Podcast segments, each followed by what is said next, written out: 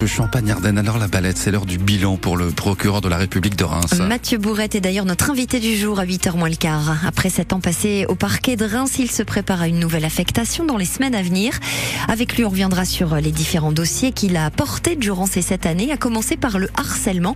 D'ailleurs, son parquet a mis au point des outils pour sensibiliser les jeunes au harcèlement scolaire et également aux violences conjugales, Sylvie Bassal. C'est un podcast lancé en octobre 2022. La cible, 120 classes du ressort du parquet de Reims, des élèves de cours moyens préparatoires jusqu'à la cinquième.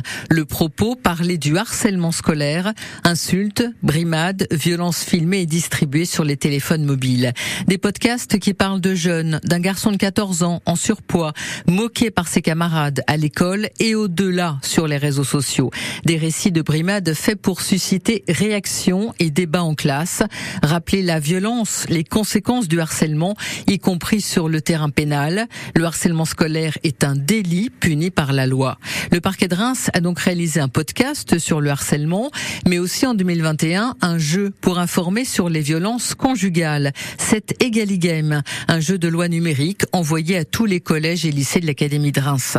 À chaque fois, c'est la même démarche, sensibiliser les jeunes qui sont les adultes de demain, deux outils de prévention à disposition des scolaires et de leurs enseignants. Mathieu Bourrette qui sera donc avec nous en direct à 8h moins le quart, le procureur de la République de Reims qui se prépare à quitter la Cité des Sacres. Merci beaucoup. Alors la balette, il est